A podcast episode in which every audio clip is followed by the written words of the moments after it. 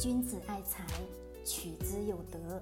聆听财商智慧，拨动你的财富之路，让金融陷阱无处可藏。大家好，欢迎收听财德商学线上音频课。接下来有请贺老师的分享。哦，各位，我们今天来聊聊咱们的债转股是否可行，当中蕴含的风险到底有多少？从我们金融市场衍生到目前为止，在整个市场当中有各种各样的题材，各种各样的投资品种。那么关于这个债券转成个股的这个过程当中，很多人都是渴望的，我的债券能转成上市公司的股权，每个人都渴望，对吧？而且所有的人给你打出来的广告是，你持有了某某的债券，N 年以后，一旦企业上市，你的身价。会翻了上百倍，甚至上亿倍。对，没错。但是我们先从一个最古老的二零一七年网络上流传的一个小的段子来说一说这个当中所存在的风险。那么这个段子呢是这么去讲的：他说，从前有一个小姐遇上了上京赶考的书生碧宇，发现呢有才华，以身相许。次日，小姐垂泪送书生。君若高中，莫误莫负妾身。书生发誓后走了。小姐让丫鬟把书生的名字记录在册。等等等等，这个过程循复到最后，中间我就不去念了，好吧，各位，因为我对于念字的话，可能跟各位去分享分享的不好，我就不解释了。往下走，最后的结果是什么呢？最后的结果是书生被救后，皇子皇上颁布圣旨，前期九十多名女子全部纳为。驸马小妾变成了什么？变成了债转股吧？对的，什么意思？各位，这个小的故事呢，我一会儿一会儿在咱们的音频当中，或者说大家在我们的音频下方可以看到哦，我们会有文字版，会有文字版，大家自己去看。呃，当中的故事我就不多讲了。告诉各位是债转股好还是不好？很好吧？在我们本土的很多的。企业做了一次各种各样的融资方案，在融资方案当中，很多企业会用到债转成股，什么意思？假设说我们才德今天跟各位去发这个债转股的可能性，什么意思？我会写一份非常好的，甚至漂亮的什么可行性的研究报告，而这份可行性的研究报告不是我写的，谁写的？找。专业的机构去写写什么呢？写未来财德的发展方向，以及客户为什么买我们的产品，以及他们为什么选择我们的产品，把所有的流程、所有的未来规划方向都写得非常的清楚明了。那么做什么呢？做一次所有在线学员什么招商会，对吗？那么做一次招商会的情况下，给所有的在场的人提出一个观点：什么？你现在。投资买我们的什么债券？什么意思？其实相当于说，我不是让向你们融资，而是干嘛？而是你们把钱投资于我。什么意思？假设你们一个月投资一万块，或者说一年下来投资一万块，累计累积十年时间，十年以后企业上市了，那么上市的过程当中，是不是你这个？债券吧是转成了什么股权？对，没错。但是这个过程当中是以我以什么名义？我以公司未来发展方向前景很好的名义向大家去募集资金吧？对。那么募集资金的这个过程中，肯定是要是规避什么？规避法律风险的。那么肯定是会去找专业的人士，是要找律师去做好很多的文本吧、合同吧？对。但是当中最详细的基础内容是什么意思？也就是各位，我向你们去借钱，懂这个意思吗？就说假设这只是一个例子，假设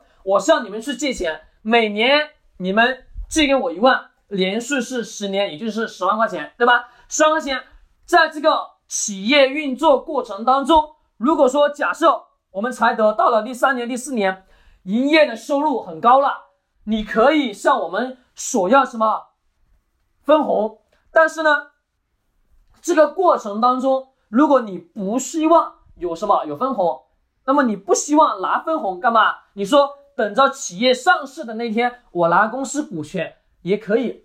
当你所有投入的这些资金都转变成什么股本的资金，当有一天这家企业假设我们谈的真的有一天上市的时候，你会发现你所投资的那些股本金都会直接变成了什么？变成你持有这家公司的股权。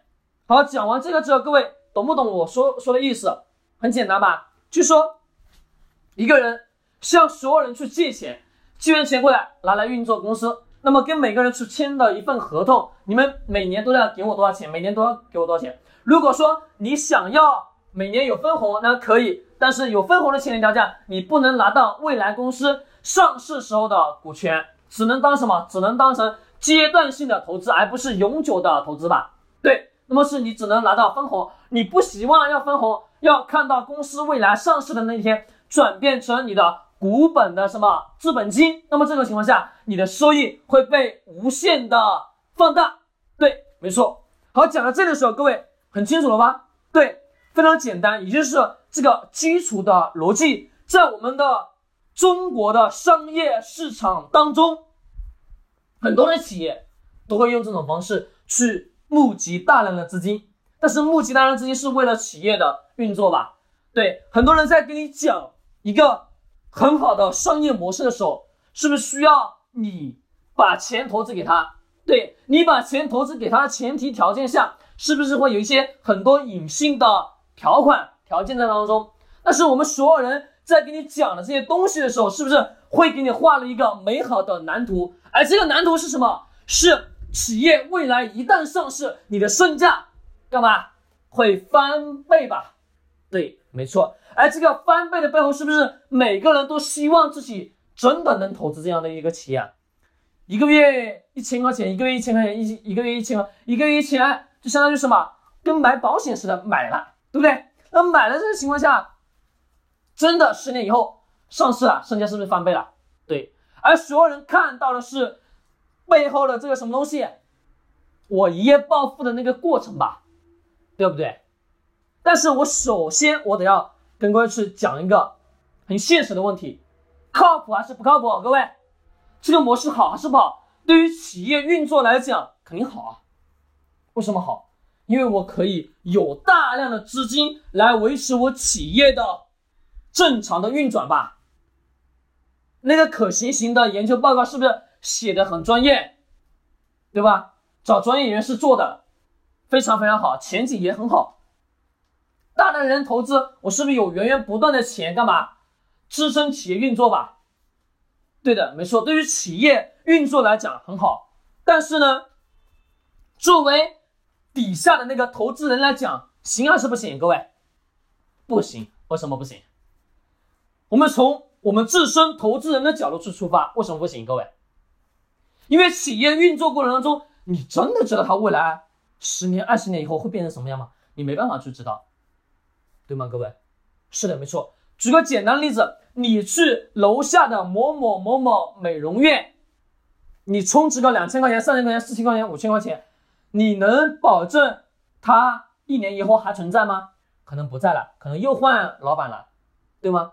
是不是我们在日常生活当中去某些蛋糕店也好，美容院也好，各种各样的店铺去充值也好，是不是很多的店铺充完之后不到六个月，那个店铺就倒闭了吧？老板跑路了吧？那么你充值进去的钱还能不能用？不能用了。甚至有些饭店是不是也是用这种模式啊？充多少送多少，对吧？你过去消费直接刷刷那个积分卡，刷那个会员卡，对不对？但是我想告诉各位，当中风险大不大？大，因为对于投资人来讲，我没办法去确定你这家企业，你这个老板到底能不能把他的企业做成吧？而我们只是看到了你所给我讲的这个商业模式，以及什么，以及你给我们去画的这个商业蓝图吧。未来真正的怎么样，是你们自己去做出来的结果吧？对。是做企业的那个人真正的去做出来的结果，而这种方式去募集到的大量的资金，一般从熟悉的人开始去募集，一般是熟悉的、关系好的，容易去募集。对于外界的很多的什么陌生人来讲，募集资金相对有一定的难度。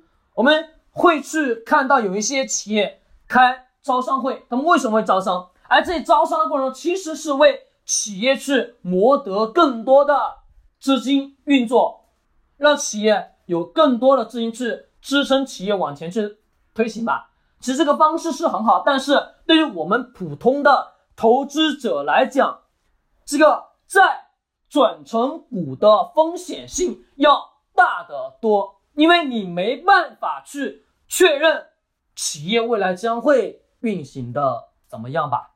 是的，所以说这个过程中，我们一定要清楚，这个主动权没有掌握在你手里。我们投资一个成熟的企业，我问各位，那个是不是会更好一些啊？风险是不是要比这个债转股要更小小了很多啊？是小很多，为什么？